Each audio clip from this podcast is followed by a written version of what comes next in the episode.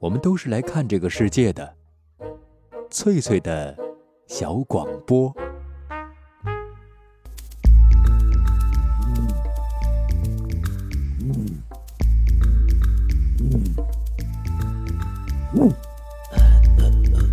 寻访华夏文明，感受自然美景，探索过去的足迹，唱响未来的星空。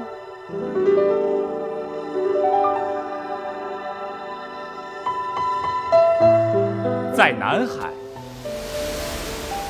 在兴安岭，在富庶的苏州城，一瞬间跨越万水千山，神州任我行。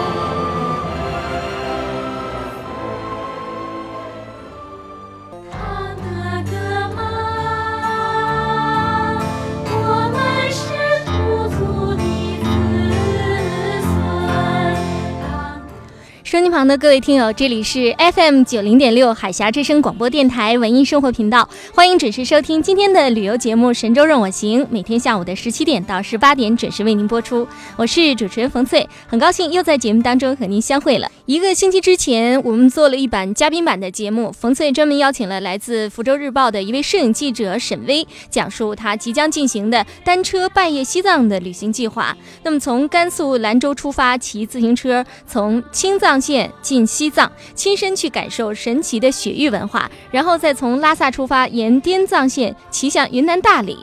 节目播出之后啊，引起了很多听友对这次旅行的关注和兴趣。有些朋友还专门通过 FM 九零点六的短信平台，想要结识这位不同寻常的小伙子。现在，沈巍和来自福建罗源登山俱乐部的阿杰已经结伴从兰州出发了。那目前到达了青海省。那么接下来，我们一同来关注一下他们目前的状况。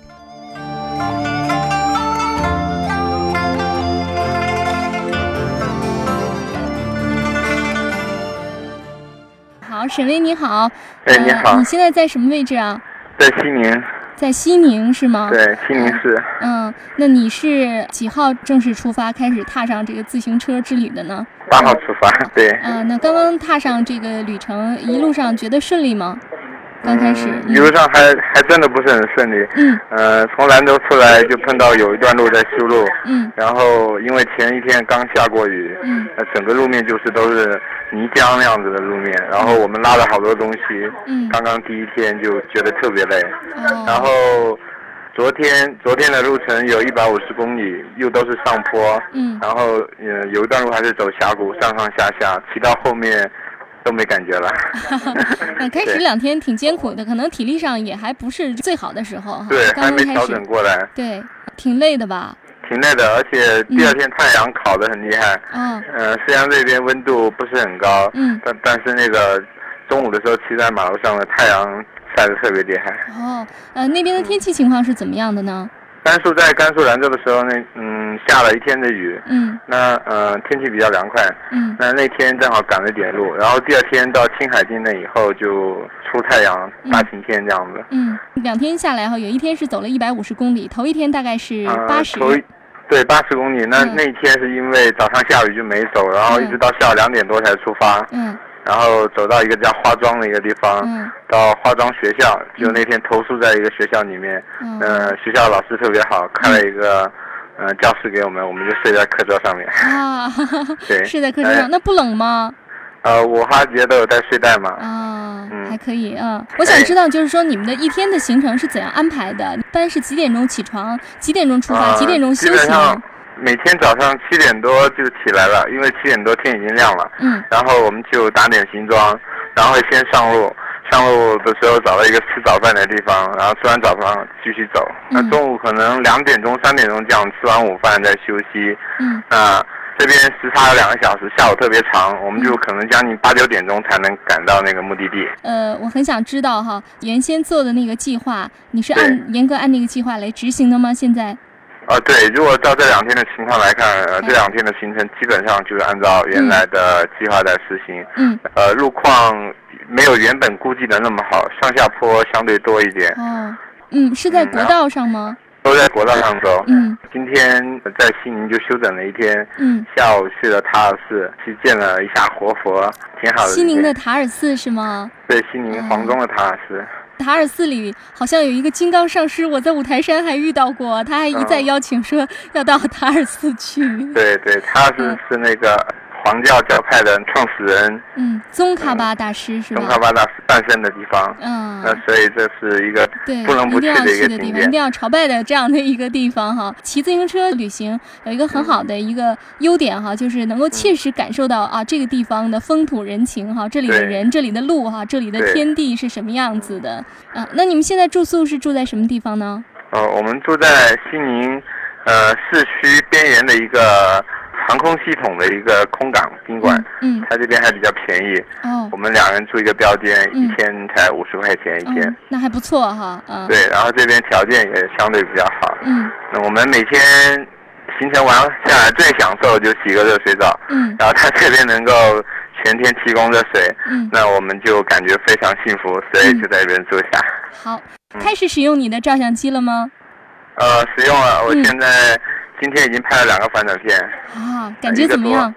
呃，挺好的，因为呃这一年来一直都用小数码在拍嘛，嗯工作的原因，然后嗯现在难得再拿回胶片相机，对。然后可以找回原来那种感觉，啪嚓啪嚓，一次哎一次的按，胶片相机的一个最大的好处就是它那个快门声哈，听起来是那么的美。很让人陶醉，对，对，是嗯这样。，那关注的都是一些什么样的景色呢？是嗯，今天可能风光拍的比较多，嗯而且下午去的有点晚，又有点急，所以走马观花的逛了一遍，然后北的风光就拍，然后嗯人文的东西都没有去注意。哦，对，然后后来又去找霍佛聊天，嗯所以就今天拍的还不是非常多，嗯也不是很用心。今天嗯，，那你的反转片带了多少呢？嗯带了四十个、三十五个、嗯这样子。嗯，好，嗯珍惜哈。嗯，哦对，玉珠峰是在青海完在成青海，，嗯呃，在西大滩，从那个格尔木出去两百，呃，大约两百多公里吧。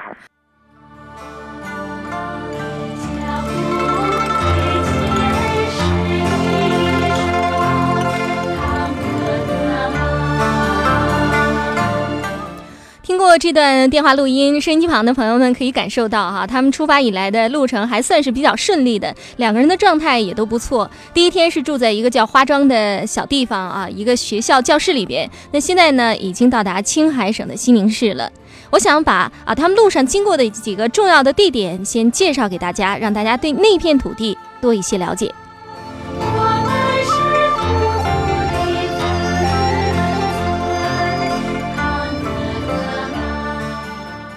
先说一说兰州哈，这个甘肃省中部的一个重要城市哈。那它是南面依贺兰山，北面是黄河，黄河从它市区中穿流而过，是古丝绸之路上寻访呃寻古访胜的一个非常重要的旅游城市。傍晚时分，站在蓝山上，可以俯瞰黄河拥抱金城兰州的雄伟气势。相信这种景观在别的城市是绝难看到的。在兰州市间的永靖县市郊的永靖县，有高峡平湖的刘家峡水库和十万佛窟炳灵寺。另外，兰州还是著名的瓜果荟萃之地，因为西北光照时间长，昼夜温差也很大，所以所产的瓜果含量高。最出名的有一种白兰瓜，还有冬果梨，还有桃子等等。另外，兰州还是一座少数民族聚居的城市，其中尤以回族人口最多。漫步街头，随处可见这个新月交辉的伊斯兰餐馆，满街弥漫的都是烤肉的香味儿，烤羊肉的香味儿一定会让人胃口大开。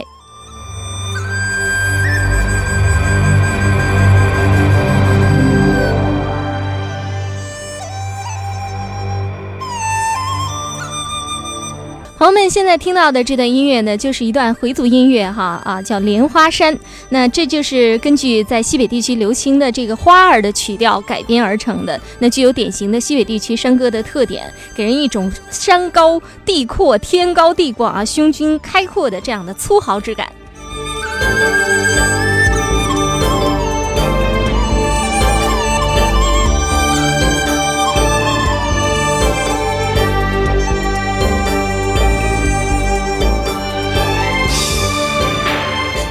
接下来我们再来了解一下西宁市，形似一叶扁舟的西宁市是青藏高原东方的门户，位于青海省东部，在黄河支流黄水的上游。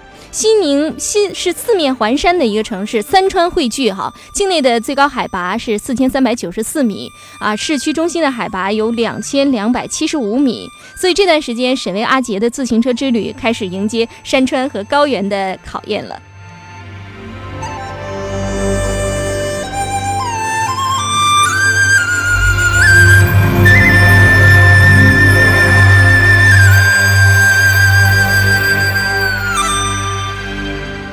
西宁的塔尔寺这个名字有十万佛像的意思，得名于大金瓦寺内纪念喇嘛教格鲁派创始人宗喀巴大师的大银塔。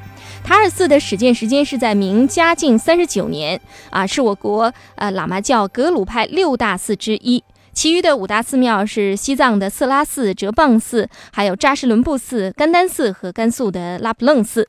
整个寺院是依山势起伏，由大金瓦寺、小金瓦寺、小花寺、大经堂、大厨房、九间殿、大拉浪、如意宝塔、太平塔、菩提塔、过门塔等大小建筑组成一个完整的藏汉结合的建筑群。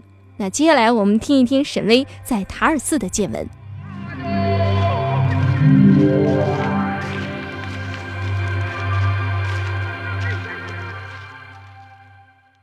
能说一下你对塔尔寺的印象吗？嗯，今天对塔尔寺的印象，嗯，怎么说呢？这条路上我特别想去的两个地方就塔尔寺，第二个是布拉拉宫，嗯第三个是大昭寺，嗯第四个是慈公梯寺。呃，塔尔寺是我梦想多年的一个地方，是我想许一个愿的地方。嗯今天很凑巧，我能够有机会见到活佛，然后也许了愿，嗯所以说今天应该是很幸福。嗯。塔尔寺的建筑有什么特色吗？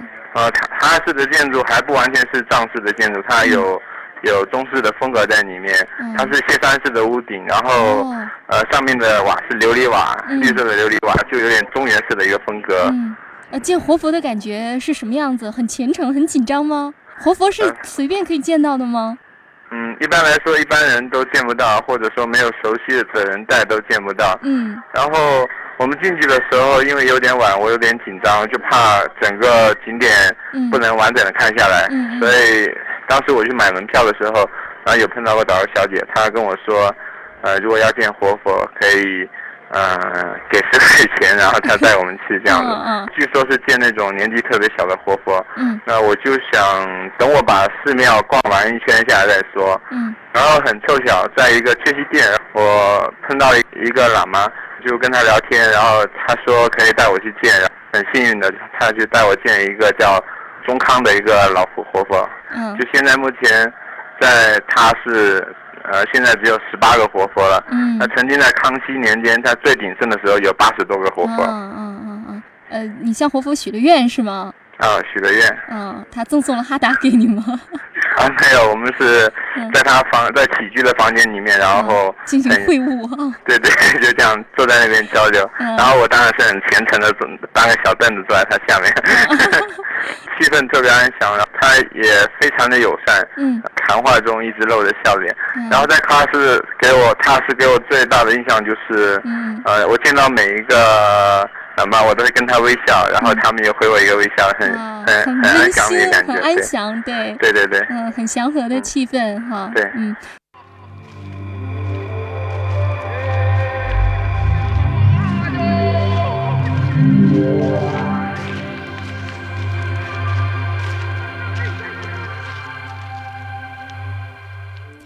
沈巍在塔尔寺的一个有趣的经历哈，朋友们是不是获得了一些经验呢？微笑是我们旅行当中最不能缺少的重要啊装备哈。呃，那您可以什么都不带，但是您不能不带一颗善良的心去。适当表达善意，会让您和呃当地人的交流的特别好，而且会从当地人那里获得更多的建议和帮助。那面对活佛这个称谓哈，我们是不是也产生了一点好奇之心呢？活佛这个词最早是出现在元代，元朝皇帝忽必烈封呃萨迦派教主八思巴为西天佛子，化身佛陀。此后，元代人就开始称这个西藏的高僧叫活佛了。这时，他是指宗教修行当中取得一定成就的僧人。到活佛转世制度创立之后，他就成为寺庙领袖继承人的特称。在藏传佛教格鲁派当中，有达赖、班禅两大活佛系统。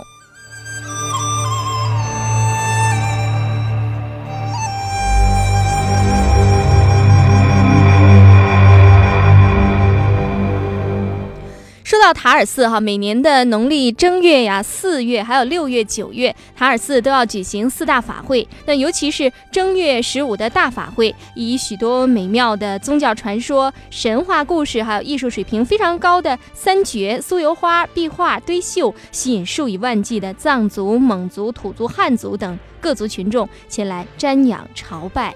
可以说，塔尔寺是西北地区佛教活动的中心，在全国甚至在东南亚一带都享有盛名。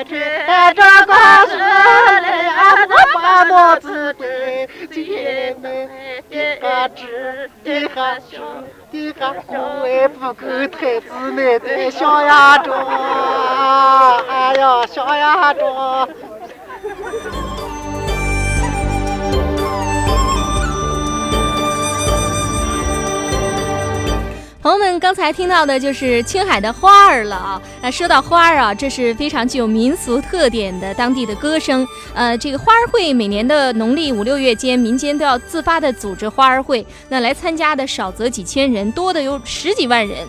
青海省花儿会规模较大的，你像在农历的六月十五啊，像在乐都啊，还有像在民和县啊，像在互助县啊、丹麻呀、大通老爷山等等，这些都是驰名的花儿会的举半地。我们再来听一段青海的花儿，这些都是来自实地的采录。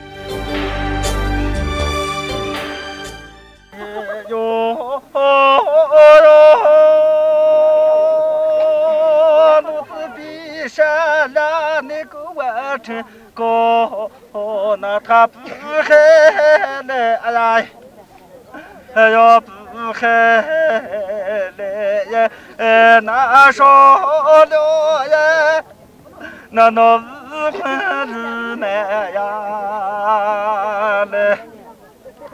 哎呦哦哟，你那找不上那个字包多，那做你那飞不上来呀。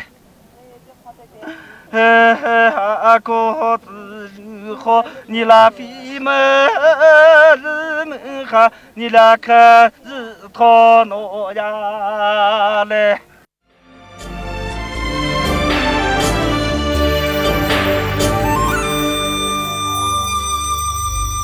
刚才的这段花儿唱的特别的深情哈，有那种哭诉的感觉。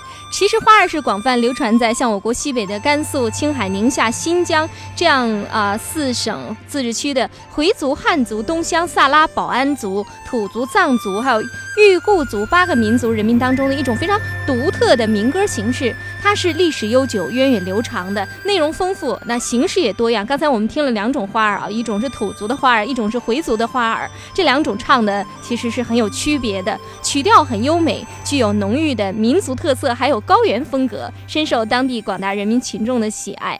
那在我国这个民间的歌谣百花园中，花儿可以说是非常珍贵的这口头文学遗产了。接下来再给大家听一段对唱的花儿。来来唱一个。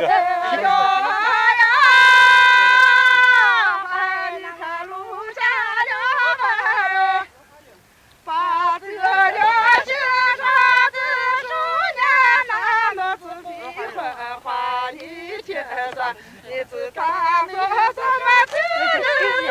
赶紧你们做人，啊，你们是出门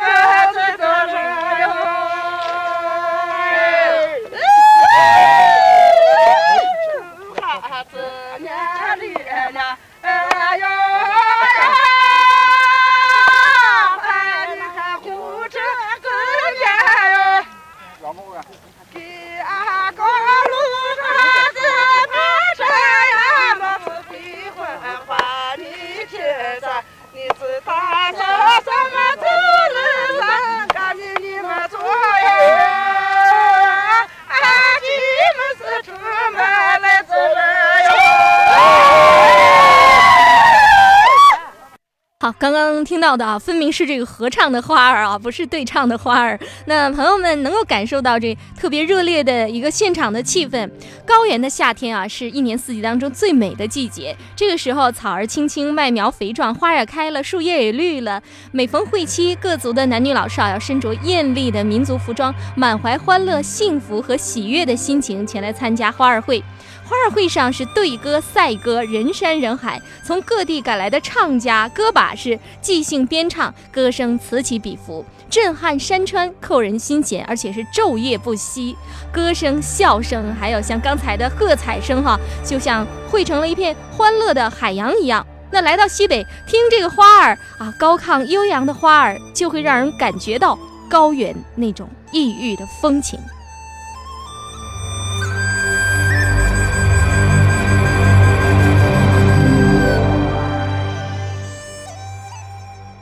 我们在前面的录音当中得知，来自福州日报的摄影记者沈威和来自福建罗源原野登山俱乐部的阿杰啊，接下来的目的地就是要环青海湖游。我们明天的安排，我们明天如果照计划没有出什么意外的话，应该就可以见到青海湖了。啊，明天就要去青海湖，嗯。对，然后后天就可以进到青海湖边的油菜花了。哈哈哈，好棒啊！啊，对，很幸福的事情。是的，嗯，接下来的计划就是环青海湖的这样的一个旅行吗？呃，对，环半个青海湖。嗯，因为我们没有走北面，我们从下面要直接穿插到格尔木去。明天的这个路线设计还有一个特点，就绕过了原来打算要走的日月山口。嗯，这日月山口海拔三千多，那我们想刚到这边。两天可能不是很适应，所以我们绕过去，然后走，呃，青海湖环湖公路赛的那个那条路，然后下到，嗯，达坦河这个大约这个地方，嗯，到国道上。嗯，那你们现在的海拔高度是多少呢？两千左右吧。哦，两千多，应该还可以哈，这个海拔也没有什么太大的反应。不过今天去查尔是门跑了几个楼梯，发现有点喘。哦。对。可能还是刚到这边，还是有一点点感觉。我们原来以为两天可能一点感觉都没有，因为以前的出行经验，两天三天基本是没什么感觉。然后今天发现跑一下会喘，可能要大约过十九天左右，十十八九天这样会翻过唐古拉山，嗯，进入西藏境内。嗯，就是再过二十天就可以听到你在西藏的消息了哈。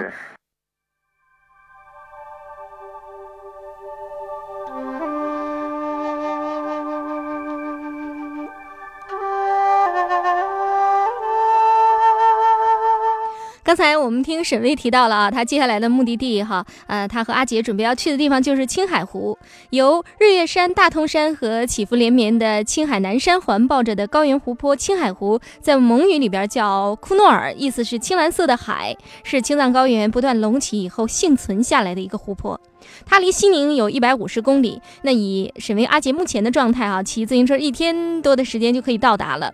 这个高原湖泊是我国最大的内陆湖泊，也是我国最大的一个咸水湖，面积有四千四百多平方公里，海拔有三千二百六十多米，比古城西宁还要高出一千多米。那里的气候非常凉爽，即使是在烈日炎炎的盛夏，日平均温度一般也是在十五度左右，是非常理想的避暑胜地。青海湖畔在色彩上最大的一个特点就是夏天的时候会有一望无际的油菜花，黄色的大色块，再加上蓝色的啊湖面，再加上蓝色的天，一定是最美的颜色。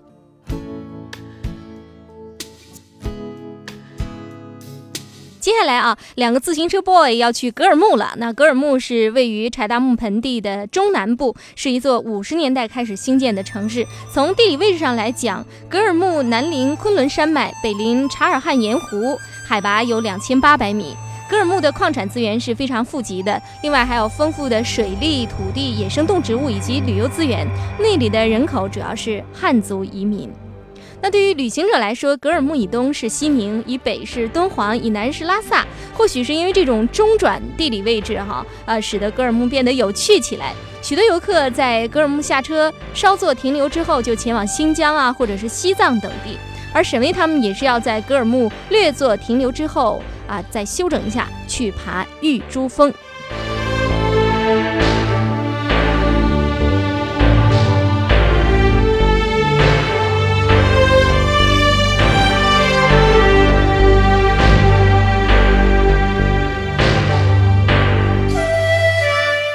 珠峰的海拔是六千一百七十八米，昆仑山东段的最高峰。在格尔木南一百六十公里的昆仑山口以东十公里，两侧矗立着许多五千米左右的山峰，南北坡都有现代冰川发育，地形特点是南坡较缓，北坡较陡。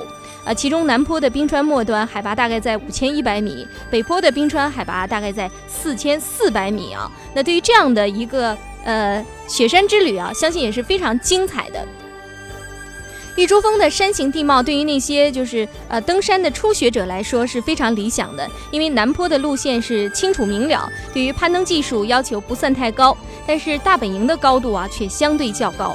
玉珠峰北坡就相对复杂一些了，具有冰裂缝、冰塔林、冰陡坡，还有刃形山脊等种种地形，比较适合啊大队人马的一些登山训练活动。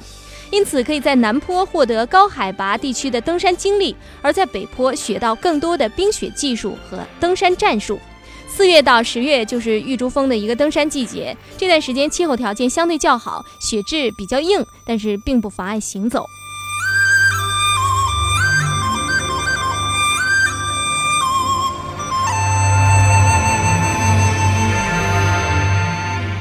尽管玉珠峰被称作是一座初级雪山哈，但是这种说法也只适用于那些专业的登山者。对于普通的旅行者来言，这座山还是具有相当的难度和相当的危险的。所以，我们也期待沈巍能够平安顺利的经历这次挑战。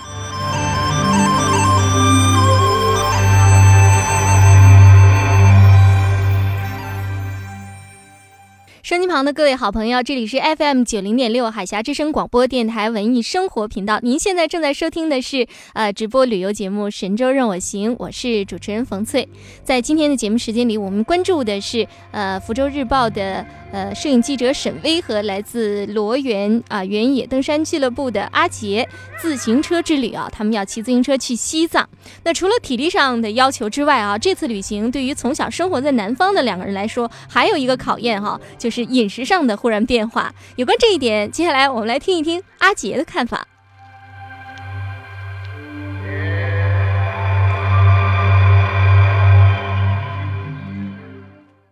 嗯，呃，阿杰在我身边，可以让他讲几句。好，嗨，哎，阿杰你好，啊对对 你好呃，听到你声音特别高兴，怎么样？啊我也现在是啊是吗？身体状态怎么样？今？天还感觉还不错了。嗯，嗯、昨天是有点疲劳的。哦，疲劳啊表现出来是什么样？啊，到了宾馆门口，车都推不动了，哦嗯，人都站不住了。哦，那么累？还可以，还可以啊，嗯因为头两天可能嗯还不是很适应吧。嗯，你感觉就是这个西北的这个气候还有饮食，你都适应吗？嗯，出来的时候就是说已经有考虑到这个问题了，嗯是有点不太适应了，嗯但是想一想还是有克服的。啊，我听说你已经现在已经很思念米饭了，是这样吗？啊，对啊，晚上呃点了一碗羊肉汤，嗯嗯，本来是一大碗很好吃，我就吃很饱了，但是看到米饭我就哇想闻一下那个味道，嗯然后又了一碗米饭，嗯其实我就吃了几口也吃不下，那那碗羊肉汤更好吃。嗯，就是说现在已经开始感受西北那种氛围哈。他们的饮食特色是什么样子的呢？这边啊，嗯，嗯，除了面条还是面条，还是那些羊肉的，啊，就吃牛肉你牛羊肉，还有还有啊面哈。对，啊，跟我们那边是有点差别的。啊啊。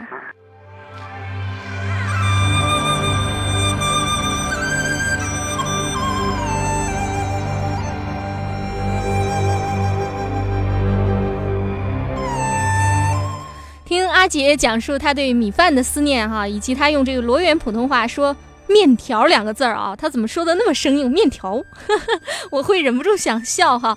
显然他还没有和这种绵长的食品建立起绵长的感情来。其实西北各民族的风味饮食还是让人倍感惊喜的。总体来说，西北饮食的口味较重啊，喜欢咸、辣、酸，吃肉多，吃鱼少啊。除了在黄河岸边的一些民族，那蔬菜吃的就更少了。肉食又以牛羊肉居多，像什么手抓羊肉啊、烤羊肉啊、炒面片儿、烩面片儿，这些都是青海的特色小吃。还有一种叫嘎面片的吃食，是青海人面食中最普遍而又很独特的家常饭。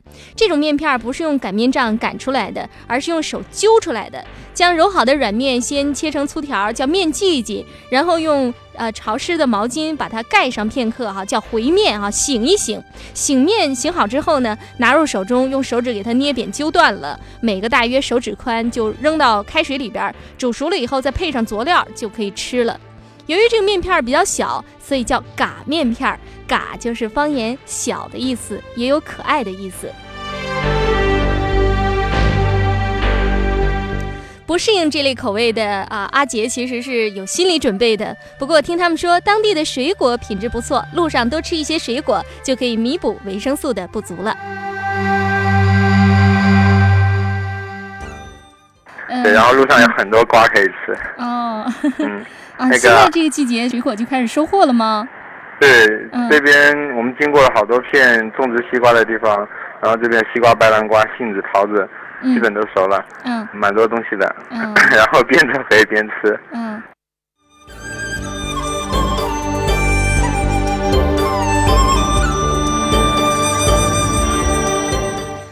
到饮食上的不习惯，毕竟这是小问题哈，还可以克服。对于高海拔啊、以及山坡路的适应，还有就是减少辎重，在恶劣的天气当中保持持续的体力和骑行速度，才是他们接下来的任务。打听了一下明天要走的一些路况，他说明天上坡估计比较多，嗯，那还是有点累。那我们希望能够精简一些东西回去，然后轻装上阵。精简一些东西，就是说把一些东西寄回来哈。对对，因为是这两天走，发现嗯上坡拉的那么大、那么重的行李，有点、有点、有点体力透支感觉。如果这么嗯持续的走的话，嗯然后想再精简掉一些东西。嗯，你的车子的状况怎么样？呃，从出发到现在一直都非常好。嗯这次跟上次最大的区别就是好车子，呃，骑行的感觉特别棒了好多。嗯嗯对，不像上次有时候嗯呃东西一拉多就非常累，然后这次整个它的传动，嗯传动机构都特别好，骑起来也比较顺滑。嗯，我听说你的这个辆自行车是自己组装的，是吧？啊，对，我们的自行车都是按照我们自己的需要，嗯然后把每个配件买过来，嗯然后在车行组装起来的。哦，是这样的，是适合自己的一辆车哈。对对，应该说是很适合自己的一辆车，交通或者工具适合这个旅行的一辆车。嗯，交通工具还是比较方便的，比较好的哈。今天我们的连线就先到这里哈，在这儿啊、提醒你要注意安全，然后保持旺盛的斗志。那接下来的的时间我们再来联系好吗？嗯好嗯，好好，好，再见。嗯。嗯，再见。嗯嗯。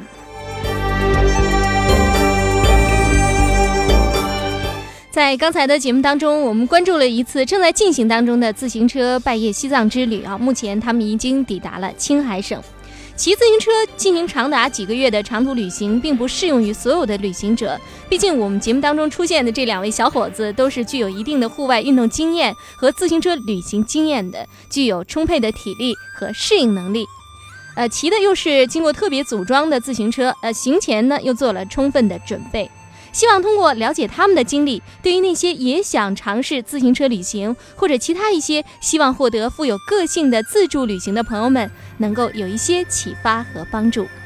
在以后的节目时间里，我们还会为您带来沈巍阿杰自行车之旅的消息，让我们祝福他们。最后，对准备去西北旅行的朋友们提一点点小建议：大西北的旅游资源是非常丰富的，景色奇特、原始、粗犷，非常的迷人。对常常批评古镇不够古啊，景区太热闹了啊，人文景观太多的东部城市的旅游者来说，绝对是一片旅游的圣土。所以近年来去那里的自助旅行者越来越多了。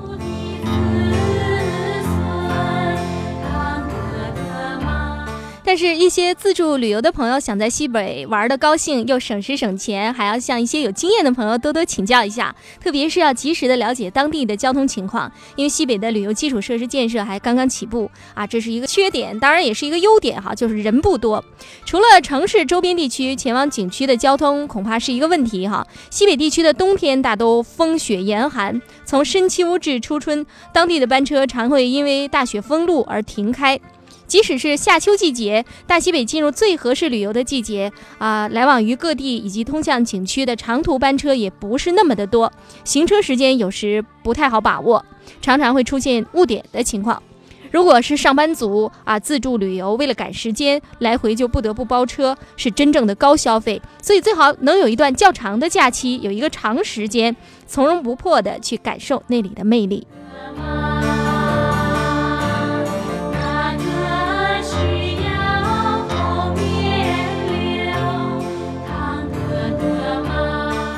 西北是少数民族聚居区，不同的民族风情为我们的旅行增添了多姿多彩的题材，也让旅行者特别着迷。但是我们要特别注意的是啊，各少数民族都有自己长期流传下来的不同的风俗习惯。如果我们尊重他们的风俗习惯，尤其是在那些游客罕至的偏僻地区，常常会得到意想不到的礼遇和热情款待，否则就会引起误解。所以入乡问俗、入乡随俗，对于每一个到西北旅游的人来说都非常重要。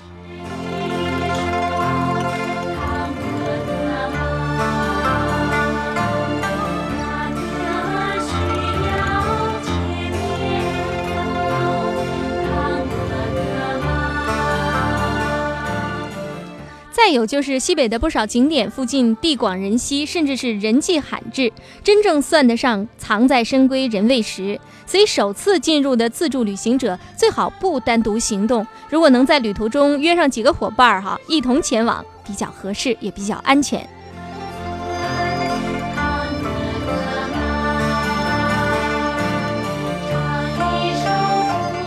好，感谢收音机旁的朋友收听这一期的旅游节目《神州任我行》。今天的节目到这儿就结束了，祝您旅途愉快，一路平安。我是冯翠，再会。